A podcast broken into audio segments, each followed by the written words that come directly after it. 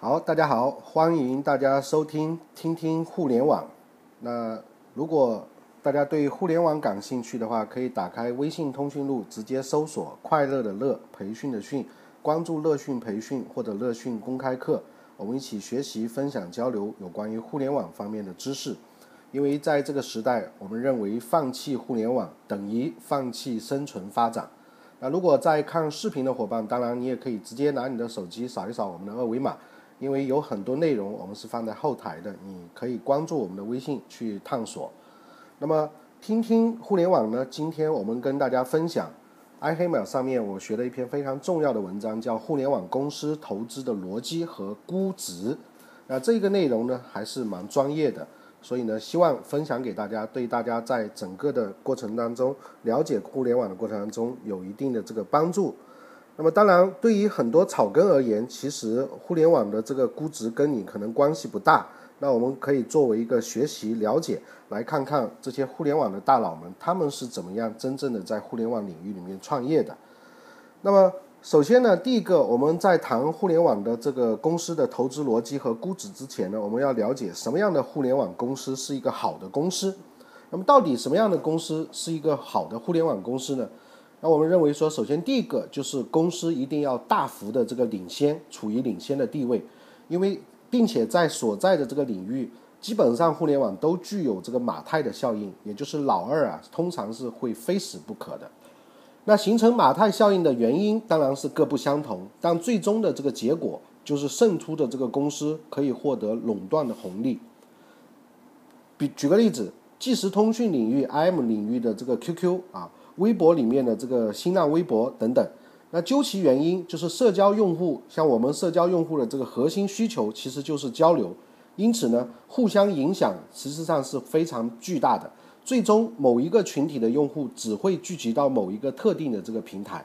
即使是像我们以前挂掉了的，现在已经不在了这个 MSN，那在以前的时候也可以认为是在外企的白领当中，它也具有这样的马太的效应，也具有一定的排他性。那马太效应具有一定基础人，大家都知道，就是强者更强，啊，也就是资源会向垄断者不断的聚集。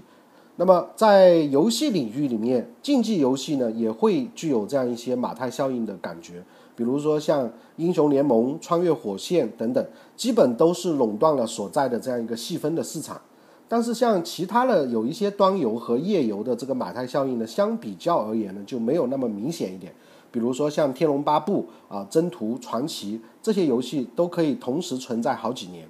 那具体一个原因就是，可能大概是因为像这种 RPG 的游戏玩家，他的这个需求本身也比较多样化，需要有不同的类型的这个游戏来进行满足，所以呢，它这个马太的感觉没有那么明显。但是在细分市场的这个竞技类的游戏，用户的需求非常明确，而且呢也相对来说精确，那么玩家之间的相互影响也就更大。就好比我们这个打枪游戏 CS，那所有的小伙伴可能都玩 C 啊 CF，那么在电商领域里面，淘宝的这个 C to C 也是呈现了这样一个马太的效应，平台规模越大，商家和用户越多，那反过来呢又能够促进平台变大。但在京东、苏宁易购、易迅等等参与的这样一个百货类的这个 B to C 的领域呢，马太效应相对来说就比较弱一点。原因呢，就是这几大 B to C 的这个目前差异都比较小，多数呢大概都是一些标准化的商品，比如说像书籍就是一个非常标准的商品。那用户在哪里买，只要看哪里便宜就上哪里。因此，几个大的这个 B to C 的平台都在努力在发展商户开放平台来突围，那么把自己的 B to C 做得更加的开放。那么商户之间呢有一些差异化的产品呢，可以突出它的这个差异化。需要注意的、关注的是，在折扣特卖的这个细分领域里面，那唯品会呢，是不是拥有马太的这个光环？这个我们还需要进一步的观察。那视频游戏的这个马太效应就相对比较弱一点，但仍然处在一个厮杀的这么一个阶段。一方面是拼外部的这个内容的话呢，那么就要看谁能够独家买断，而且呢，谁能够更烧钱，要么就没有差异化，去谁家看都是一样的。就好比现在我们知道腾讯有这个买了《中国好声音》的这个直播的版权，那还有像呃，比如说有很多像变形金刚啊这些的话，有一些它都是需要有这个独家的这个版权的话呢，相对而言呢，就会有一定优势，但是这个烧钱非常厉害。那么拼自制内容的话，马太效应就更没有了，因为用户的这个口味本身是多样化的，决定了每一家都能够抓住一部分的这个用户。比如说，你假如你喜欢在乐视看美剧的话，很可能你的太太喜欢去优酷啊看 Running Man，或者是喜欢用这个 PPS 看娱乐节目都有可能。所以呢，相比较而言，去中心化这个视频的马太就没那么明显一点。但是马太效应的一个重要基础是形成能够自增强的这么一个闭环。社交领域呢是特定用户间的这个闭环，朋友都用 QQ，那么所以我也就用 QQ。同事都在用微信，那么我们也要跟着用微信，要不然你沟通就会存在一定问题。淘宝网则是用户和商家的这么一个闭环，用户多则用户多了，那么商家自然就多，商家多了商品就多，商品多了商品可能就便宜，进而就能够吸引更多的用户，形成这样一个马太的这么一个自增强的闭环。那么这就是我们说好的一个互联网公司，它必须在这个细分的这个领域，或者是在它这个领域里面。公司是大幅领先的，那因为强者越强，第二名很可能到后来就慢慢就会啊被排挤掉。那么什么样的互联网公司是好公司呢？第二个很重要一个观点就是要用户的粘性非常的强。那这个比较容易理解，最典型的就是微信，在功能上面，像我们异性来往和微信都能够满足我们沟通的这个需求，也都能发语音，也都能发副媒体。但是我们不会离开微信去用异性，因因为呢，我们的朋友都在这里，社交关系链也都在这里。那这个呢，就是用户的粘性。那类似的像这样的社交粘性的公司，当然还有像新浪微博啊、YY、豆瓣啊，还有包括像知乎等等各种社区化的这个产品游戏。呃，那么通过社交机制来加强用户的这个粘性，也是其中非常重要的一个环节。所以这中间会不断开发一些。这个社交社区化的一些游戏，因为玩家长期能够留在这个游戏里，并且付费的话，那么有更多的这个，因为他在游戏里遇到的人以及这些人之间的爱恨情仇，就使得他这个粘性会更加的强。那没有社交关系的公司怎么办呢？啊，那么用户体验和用户习惯也可以建立一定的这个粘性。比如说，呃，我们搜索经常会用百度，那一旦形成了长久形成了一定的习惯，那么。而且呢，对一个呃结果来说也还算 OK 的。那么这个时候，它对我们来说是有一定粘性的。购物上面，我们用淘宝，因为它东西多，价格便宜，而且呢，支付宝还有保障。呃，那么算在 C to C 这个网站里面，体验也算是非常好的了，服务器也都是那么牛逼的。所以如果没有特别大的这个差异化的优势，那么用户习惯一旦确立之后就很难改变。那比如说各个视频网站都培养了自己的这个习惯用户。即使我来看《中国好声音》啊，不得不去搜狐看一下，但是啊，现在应该是腾讯啊。那看完了之后，还是会继续回到去用我们想用的优酷，或者是呃，这是因为我们习惯的这个关系。那么前几天我看鬼脚七的这个插播一下，我看鬼脚七的这个呃公众账号里面推荐了一个视频的一个应用，呃，叫什么来着？我看一下，呃，应该叫做藐视啊。那他可以跟朋友之间迅速的把自己的这个照片啊发给对方，而且呢，可以在视频上面加上自己的这一些一些这个文文字。但是重点就是跟刚刚这个讲的原理一样，当我们一旦喜欢了，很多小伙伴都说，哎呀，藐视的这个体验非常好。但是问题是我们已经微信占有了我们的这个习惯之后，那即便如果它有一个新的一个东西出来，除非是。呃，具备很强的颠覆性，我们才有可能把它移过去。因为移过去的整个的裙带关系链、社交链的这个成本是非常大的，所以通常而言，呃，很难一下子全盘的。即便有一个很好体验的东西，比如说免费打电话啊，或者是像藐视这样的产品，也很难形成规模。这就是微信取得了领先的一个很好的一个优势。那么，由于习惯带来的这种粘性啊，虽然在同质竞争里面问题不是很大。但容易被新的这个模式和差异化竞争取代，就是刚刚说的，如果藐视要取代的话，你就必须要有新的这个模式和有差异化的东西。就好比我们多年前这个新闻门户，新浪和搜狐都有一批忠实的这个用户。那后来呢，QQ 开始做弹窗啊，因为它有这个小的这个浏览器，然后开始每天推送这些内容。再后来之后呢，出现了像微博、微信那自媒体这些之后呢，新浪门户以及搜狐门户呢，现在基本上就是。变成了一个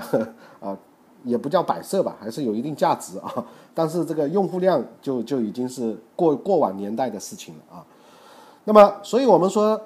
什么样的互联网公司是个好公司？必须要有用户粘性非常非常的强。那么第三个好的互联网公司就是用户的使用频率要高，而且使用的占有的时间要长。那这里面当然现在我们最杰出的代表还是微信，大家可以统计一下自己每天打开微信的这个次数，使用微信看各种资讯的这个时间啊。那像我自己的话，每天打开微信的次数，我估计可能几十次、上百次可能都有啊，在上面花的这个时间当然就很多了。啊，一般在碎片的时间里面，很多时间都会花在花在微信上。那一个产品用户用的多，用的时间长，赚钱的事情自然就可以慢慢的挖掘出来。因为我们以前就讲，目光所至，啊，金钱必将追逐。你的时间放在哪里，商业生意机会就会在哪里发现。那么另外一个例子就是我们 PC 上的这个三六零安全产品，其实是一个使用频率很低的这么一个产品，收入空间也非常有限。所以奇虎的话，刚开始周鸿祎就是用免费的方式来杀入这个市场。那奇虎在完成了安全产品的这个布局之后，用免费的策略占有了我们的右下角这个安全的装机量之后呢，就开始借势来推广，比如说三六零的浏览器、导航站啊、游戏，还有包括像三六零的搜索等等高频率的这个产品。那么三六零的奇虎的这个营收慢慢就开始爆发了，当然现在也在纳斯达克啊，也在国外上市了。所以使用频率低的产品能不能成功呢？当然是可以的。在当次使用期间，蕴含了比较大的这个商业价值的话，那使用频率低的产品也是可以取得成功的。刚刚我们讲的是使用频率高的啊，比如微信三六零。那使用频率低的，实际上也有这样一些闷声赚大钱的，比如像这个收房网。那我曾经给他们做过培训啊。啊，那它是属于找房的时候，它有一套模式是跟这个中介机构啊，以及一些楼盘在发布的时候，在寻找房子的时候做了非常好的体验。还有像汽车之家以及易车网，对于每一个用来的用户来说，都有潜在的这个购房和购车的这个意愿，所以在收入上也能找到比较大的一个空间。另外呢，就是以年度的周期来看，像收房和易车的这样一个用户访问频率虽然不高，但是。当在用户买车和买房的时间区间里面，那访问的这个频率还是比较高的。比如说，你现在想换一个房子，想换一换租一个新的房子，那你很可能会用这样啊收房的这些软件，或者是啊这个 A P P，包括像五八这些，那它的这个访问频次就会非常高，那自然而然就是有非常好的这个互联网公司的这么一个价值。那么第四个呢，就是具有用户的这个平台，要业务稳定性非常的强，这也是一个好互联网公司非常重要的特色。在两千零七年以前，游戏行业的这个领头羊当然是盛大、网易、九成这样一些公司。那么到了二零一三年之后呢，腾讯在游戏领域里面已经是一骑绝尘了，三六零是现在后来居上啊。那昔日的几家公司业务则大都处于停滞和衰败的状态，为什么呢？很重要的一个原因就是腾讯和三六零具有平台的这个优势，只要他们的用户在，就可以源源不断的推送新的这个产品。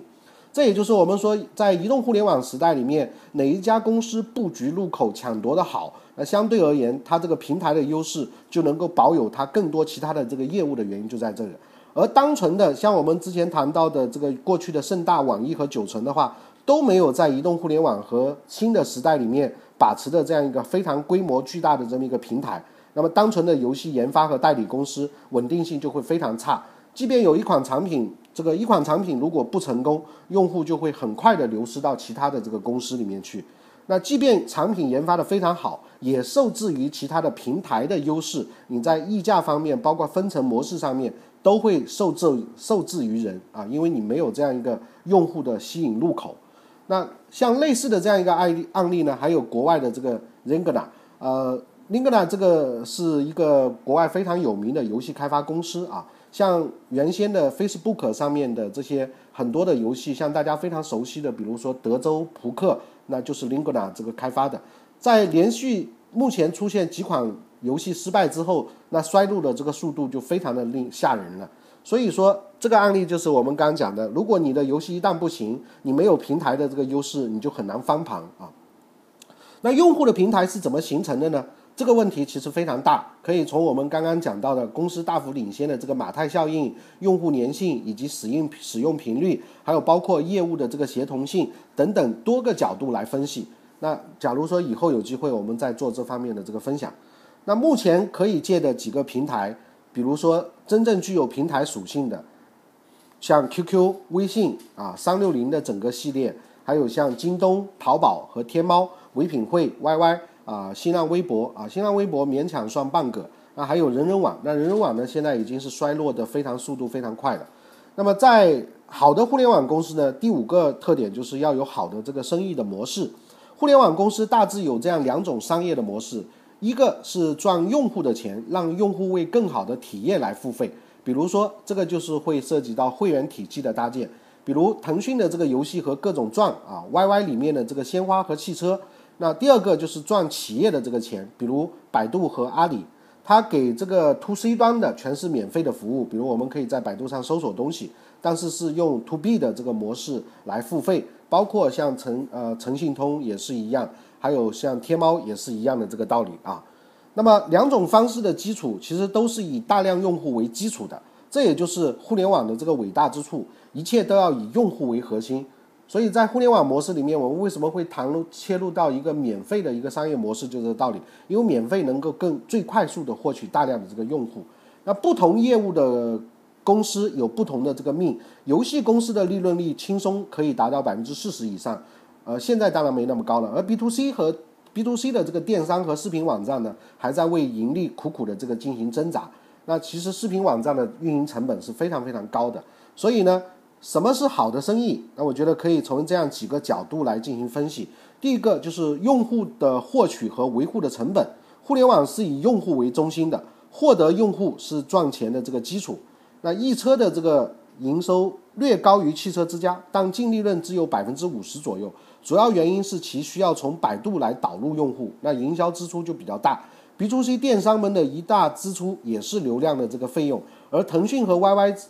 这样一些用户平台，获取和维护新用户的成本就会低的非常多。潜在的第二个就是潜在的付费用户数量，百度和 QQ 都是典型的这个长尾付费，付费用户其实数量非常非常的巨大。那么，对于第三个就是对用户和企业的这个付费要有吸引力。QQ 用户愿意为黄钻付费，但新浪微博用户很少会为会员去掏钱。那么，接下来一个就是要有付费的这个深度，像房产和汽车企业明显比淘宝小二更有付费的这个深度，因为它本身的这个客户群体就是有这个资产的。那像淘宝上面，其实很多人对于两百块钱可能都会有一个非常敏感的付费的感觉啊。付费的这个稳定性和可持续性也是要考量的。比如说大环境不好，那么像企业收费的这个公司受影响就会比较大啊。经济危机，那么企业有可能这方面的 to B 的业务就会受影响。那收入增长和成本的这个关系也需要考虑。好的公司一个特征就是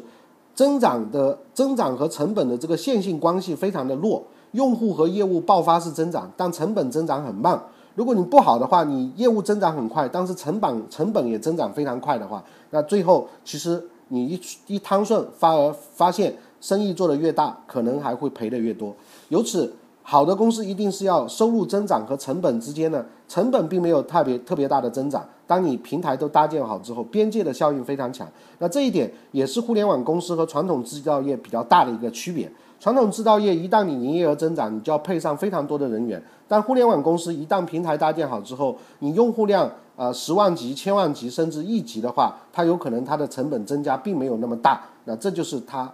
能估值很高的一个很重要的一个原因。那么什么样的公司是互联网的好的公司呢？最后还要有一条，就是好的互联网公司一定要有好的公司文化和管理层。那这个在投是在投资所有的公司都需要考虑的。呃，非常正面的典型的案例就是腾讯可以算一个，创始创始的这个团队稳定，而且相互之间互补，管理层也非常专心于业务。那公司的文化受到员工的这个认同，管理相对来说也非常的规范。那负面的东西就可以，呃，比如说像陈天桥的盛大啊，还有这个呃朱哥的这个九成啊，还有像呃曹会计的这个新新浪啊，曹曹国伟的这个新浪，那这些呢，呃。都是相对来说没有像腾讯那样优秀的这个团队文化啊。那么接下来呢，我们再来学习一下那么刚刚谈了是什么样的公司是好的互联网公司？第一个就是要公司大幅领先，第二个就是要用户粘性强，第三个就是要用户的使用频率非常高，而且使用的时间很长，第四个就是要具有用户的平台性，业务相对来说稳定性也非常强，第五个就是要有好的这个商业生意模式，第六个团队需要有好的公司文化和管理层。那么接下来我们来了解一下互联网公司是怎么样进行估值的。那互联网公司进行估值呢，大概可以从这样五个方面来进行。那首先第一个就是很多投资者觉得互联网公司估值其实是很高的，一直犹豫投还是不投，错过了很多好的这个投资机会。但是有很大一部分投资者其实不是用正确的方法去估值，互联网公司和传统行业的估值也有很大的这个区别。那么互联网公司不看这个 PB，也就是我们说的这个呃市净率啊 PE 市盈率。那轻资产没法看这个市净率 PB，那么现金流是未来的，更没办法去看这个 PE。定性的分析方面呢，互联网公司也没有成熟的这个商业模式。那到底怎么进行估值呢？那化繁为简，我们可以从这样五个方面。第一个方面就是看用户的这个流量，烧钱是为了赚钱。互联网公司初期没有利润，只能看未来利润的这个源头，也就是用户的这个流量，我们通称为 UV。特别是这个活跃的用户数啊，active user，也就是 AV，这个变化，奇虎三六零为什么估值很高？高就高在于它的这个用户数量太庞大了，用户数量才是互联网公司的公司的这个真实的资产。那这个模式其实很好理解，非常像中国平安的这个寿险的业务啊，表单这个保单表面上看是费用，实际上是未来的这个利润。中国平安卖出的这个保单越多，那账面亏损越大。但是内行的价值就越高，就是这个道理。那其实呢，传统行业和互联网行业能够融会贯通的。总之，互联网公司的这个用户流相当于传统公司的这个现金流。传统行业看净利润的这个增长率，互联网公司看用户数量的这个增长率。传统行业看这个 P E P B，那互联网公司看市值和用户流量之比，啊，也就是 P 比 U。那这个估值模型来分析腾讯、奇虎、YY 是目前市场比较通行的这个方法，也就是说，互联网公司的这个用户流相当于传统行业的这个现金流。那如果你能够有非常，而且以前我们讲的一个用户大概能估值五十美金啊，这个这个看不同行业。那传统行业是看我们的这个净利润的增长增长率，互联网主要看我们这个用户的这个增长率。那传统公公司我们去看 P E P B 市盈率市净率，那互联网公司主要看我们这个市值和用户之间的这个流量之比，那这个就是我们说第一个用流量来分析互联网的这个呃估值。那第二个呢，可以看货币化的这个能力，免费的才是最贵的，有了用户流才有现金流，那有了这个用户才能去分析这个 A R P U，也就是每个用户的这个收平均收入，能让用户甘心情愿从口袋掏钱的。那互联网最赚钱的业务应该算是这样三个 G 啊，第一个 G 当然就是 game，又是游戏。那第二个就是 gamble，其实呢就是跟赌博有些相关的博彩啊。第三个就是 girl 啊，跟情色可能会有点关系。那因此呢，呃，把用户转到这些能够赚钱而且呢有粘性的这个业务才会有出路。腾讯的这个 game 啊，五百彩票的这个 gamble，包括像 YY 的这个 go。看好的这个逻辑都在于这个地方，所以他们有很好的这个前景。当然，用户流能否未来转化为现金流，是互联网公司的这个非常重要的一个风险一跃。不成功则成仁，要么上天堂，要么上地狱。那么，腾讯帝国的这个崛起，就是通过免费的这个 QQ，然后还有微信来吸引海量的用户，再通过比如说网游。啊，比如说增值的服务，还有像渠道的分成、广告，把用户的这个用户流源源不断的转化为现金流。相反的这个例子就比较有意思，还是看新浪啊，新浪微博也拥有海量的这个用户数，但是始终没有办法把这个用户的流量货币化。在微博最火的最火的时候去投资新浪，那注定会有腰斩这个悲剧啊。这里笔者应该讲的是阿里巴巴啊。那么，互联网的估值第三个来看呢，就是要看用户的这个体验。互联网行业用户就是上帝，能吸引到用户、留住用户，唯一能靠的就是伟大的产品。像腾讯、起火啊、奇虎、淘宝的这个兴起，它并不是依赖政府保政府保护和推广，而是依赖产品极致的这个用户体验，方能杀出一条血路。那么同样的道理，央企啊，邓亚萍原来去的这个人民搜索啊，叫极客搜索，那结果一塌糊涂。互联网行业千万不要投国企或者是有官方背景的这个企业，互联网是屌丝的这个天下，官僚永远搞不好互联网，因为根本没有为屌丝服务的这个互联网的这个基因。那这一点确确实实是这样，即便邓亚萍那么厉害啊，雷厉风行也好，或者坚持也好，呃，极客机搜索当时推出的时候，我也不看好，因为一看就知道这是不靠谱的一件事情。那这样的类似的还有很多，包括现在很多媒体，呃，官方的一些媒体在做移动互联网转型的时候，步骤也非常的慢。因为都是因为他们本身体制的一个关系，另外一个呢，就是本身呃国企也有养人的这一套机制，那所以在整个的狼性方面，呃，它很难杀出一条血路来，反而是像民营的腾讯、阿里、奇虎这些的话，呃，会非常好的关注用户的需求，然后用最好的产品体验来拢聚他的这个客户。那互联网估值第四个就是要看企业家的这个精神。那互联网行业没有任何的门槛啊，VC 的钱，呃，好比呃比比好主意更多啊，VC 的钱比好主意多，几个大学生在地下室就能创业，只要注意好，就不愁融到资。因此，互联网的这个竞争极为残酷，全行业是野蛮的生长，能够侥幸胜出，全靠领导人和团队的这个狼性，狼性，狼性啊，不玩命就灭亡。那所以我们也联想到了百度，李彦宏一直在强调这个他们的狼性改造啊。那实际上，即便是 BAT 这样的集团，包括马云也是经常天天发啊，也不叫经常，每个月都在发邮件，要提醒我们啊，外部环境怎么样，我们应该为什么样的使命去做。所以其实做互联网，呃，说句题外话，是目前最苦逼的行业，当然它也是可以让你最兴奋的行业。那么。互联网公司怎么估值？第五个就是可以看行业的这个龙头啊，老二非死不可吗？任何互联网的这个细分市场，要投就投 number one，老二便宜的话可以投，老三老四基本就是垃圾，不投苏宁云商就是这个道理，不是苏宁不好，而是他做不到 number one number two，所以呢，真想投互联网公司就去美股中概股吧啊，创业板别说是老二老三老四都排不上，还被市场炒得群魔乱舞。那么，投资互联网公司难在哪呢？第一条和第五条有客观的数据可以来进行分析，但这两条只是结果，而不是原因。用户的流量和行业龙头啊，可以用数据，但是它只是一个结果。而最重要的是中间的这三条，一个是看它货币化转化的能力，一个是看它产品的这个用户的体验，还有就是看团队的这个企业家精神。用户体验、企业家精神、货币化能力。那么是比较主观的，甚至是纯粹主观的，这也许就是投资互联网公司非常难的一个地方。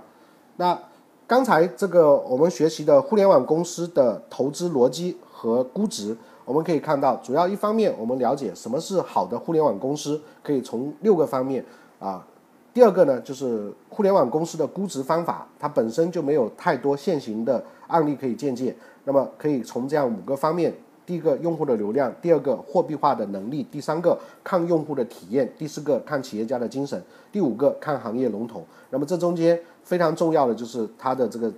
第二点、第三点和第四点，这个能力是需要有一定的判断力的。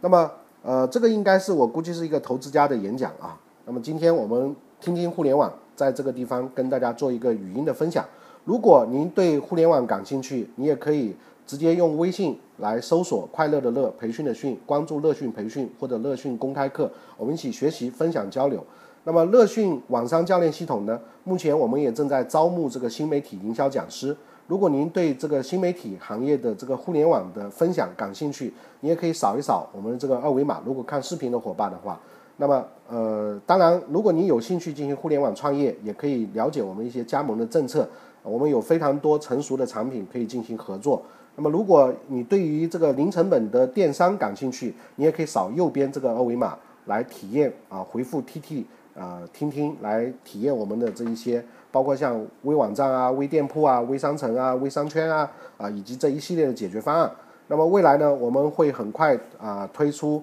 网商教练系统的线下的公开课，我们将会从一个基地、两个世界、三体落地、四维矩阵、五行营销、六脉数据、七件思维、八步转化、九天揽月、十面埋伏，从全网的角度跟大家来分享，在这个移动互联网的时代，怎么样延续 PC 互联网时代的优势，甚至创造新的移动互联网的这个优势。那么，互联网最重要的学习，一个在于系统，第二个在于系统，第三个还是在于系统。当然，系统完了之后，最重要的就是要不断的实践。互联网的认知，互联网的知识，不太可能是单纯从书本上可以学到的。更重要的，一定是透过系统的理解，然后去不断的实践，再构建一个更强大的这么一个系统。那网商思维导图、网商教练系统的这一系列课程，就是希望能够让天下的人去真正的拥抱互联网。这也就是我创办乐讯网非常重要的一个宗旨，或者说我自己的一个使命。那当然，这一件事情不太可能我一个人来完成，所以欢迎志同道合的人，我们一起探讨和学习、分享、交流。那么看视频的伙伴，这上面都有我们的联络信息，我们可以一起来呃沟通。今天我们听听互联网就学习到这个地方，希望对你有帮助。你也可以分享你身边有需要的伙伴。谢谢，再见。